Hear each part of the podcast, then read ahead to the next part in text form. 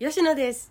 今日のテーマ、もうお前と話したくないとか言われて傷ついた時の対処法です。あなたは夫さんから言われて傷ついたことはどんなのがありますか？言われて傷つく、言われて傷つく、いっぱいあると思います。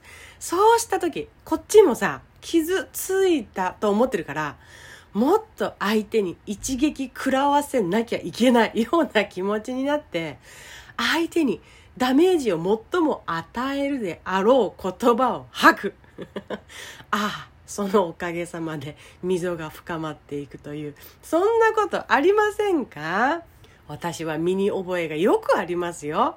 今日はそれらの対処法を一つお伝えしようと思います。結論から言うとね、もうお前と話したくないっていう言葉は例えばですよ。もうお前と話したくない。というほど傷ついているのかな。というふうに思ってみるということです。つまり〇〇。これ傷ついたセリフですね。〇〇。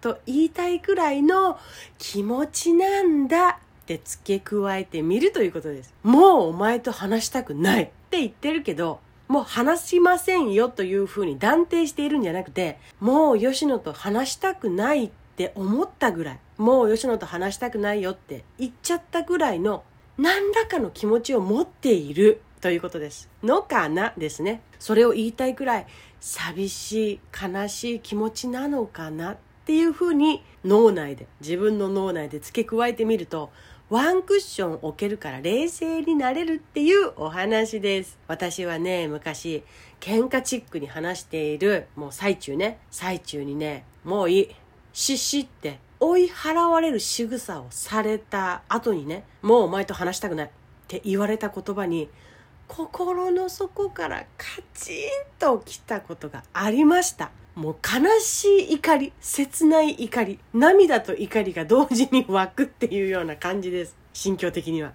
勝手に一方的に拒絶されたって思ったんだよね。でね、こういう言動と態度をその後取りました。何それ？あっそう。わかった。って家を出ました。財布と携帯だけ持って。時には何も持たず出る時もありました。あっそう。もう心の中はさ、話したくないのね。言ったわね。あんた言ったわね。っていうことですよ。こっちこそ願ってもない嬉しさですよ。みたいに、どんどん思考もそうなるわけです。もうおこおこですよ。おこおこ、おこおこ。怒ってる最中って何も止められないのよね。引き際もうわからない。もう乗っかっていくしかないみたいな。そういうことが何回もあってね。拒絶されると家で同じ空間にいても何をしていいかわかんないからさ出るだけ家を出るみたいなあー行くあてないなーってプラプラするわけです やりたくもないのに同じ行動をとってしまう。やりたくないのに同じ行動を取らされてしまうと思うほど本心じゃないっていうの分かってるのよ。自分の言動も行動も。だから居心地が悪いんですねきっと。で少しすると「ごめんな帰ってこい」って。夫さんから LINE が入ってたりもしたし私も頭を冷やして後にねお互い本当はああ言いたかったんじゃないんだってお互いにごめんねと訂正したりしてね。やっと次に活かせそうなアイディアがひらめいた時がありました。もう繰り返すってことはまだ突破口が見つかってないから繰り返すわけで。ある時ひらめいたわけですよ。もういい。もうお前と話したくないっていう言葉って。ザ本心じゃないのね。っていうことが分かっていった蓄積ね。そんなセリフを言いたいくらい分かってもらえてない。分かってもらいたいことがあるっていうふうに気づいたの。もういい。もうお前と話したくないっていうくらい心配していることが伝わっていない残念さとか。話を冷静な時に聞いてってみるとセリフの裏ですね。セリフの裏の気持ちが出てきたりする。聞けたりする。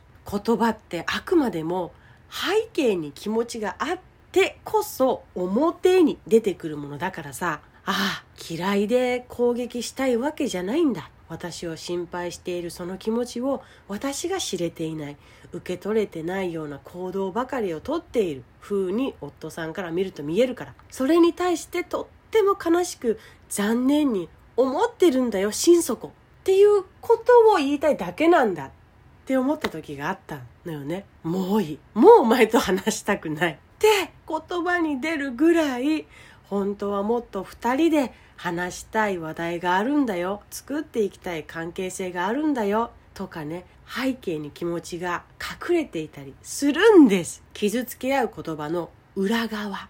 その言葉が発せられるに至った背景を理解してみようとしたら言葉の傷つけ合いから抜け出していけるって思った。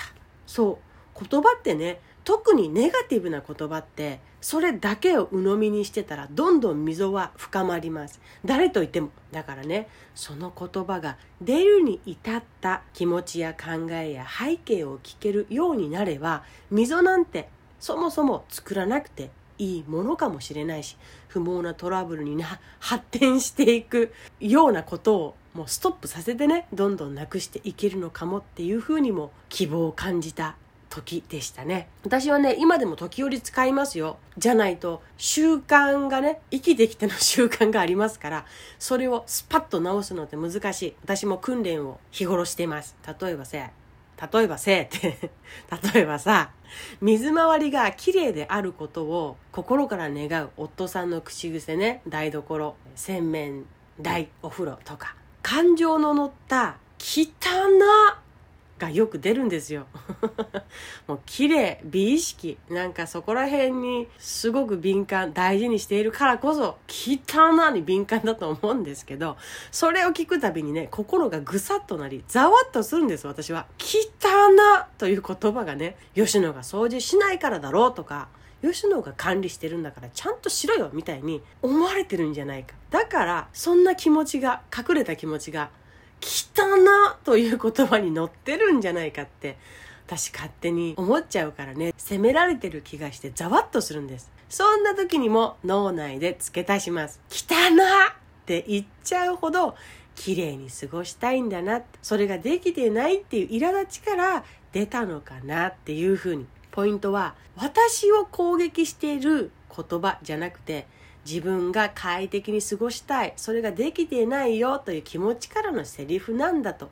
一旦思えるとこう言えるんです。水回りってすぐ汚れちゃってね目立つんだよね。気になったらスポンジで洗ってはいるんだけどさどうしたらいいと思う？っていうふうに。時にはこうです。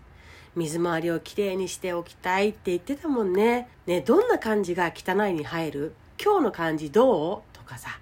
私が自分がね攻撃されているって感じてからの言葉の返しではなくなってるから夫さんも自然に聞きやすいんだと思うんだよね。怒らずに2人で意見を出し合える風にどんどんなっていったかな。うん今日のまとめです。一言に傷ついてこの野郎報復してやる！みたいに反応しそうになった時これを思い出す。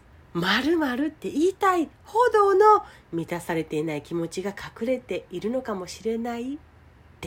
です。たとえそれが、お前が嫌いだだ、という、もうぐっさっとくるセリフだったとしても、嫌いって言われたってことを受け取るままで終わるんじゃなくって、お前が嫌いだって言いたいくらいの分かってほしい気持ち、それを分かってもらえていない悲しさから発せられた気持ちかもしれないっていうこと。聞いてみないと本当のところわからないから。次の段階はどうしてそう思ったの？どういうことからそう思ったの？とかに聞ける段階に行くと思うんだけれどまずは「お前が嫌いだ!」って言われて「嫌われたもう終わりだ!」にならなくていいということですね。それを言いたいくらいの気持ちなんだということを考えられる余地があると。ワンクッション置けると悲しい悔しい物別れを避けて次につなげていけるということです。余地をもとそのためにワンクッション置くということでした。ではまた。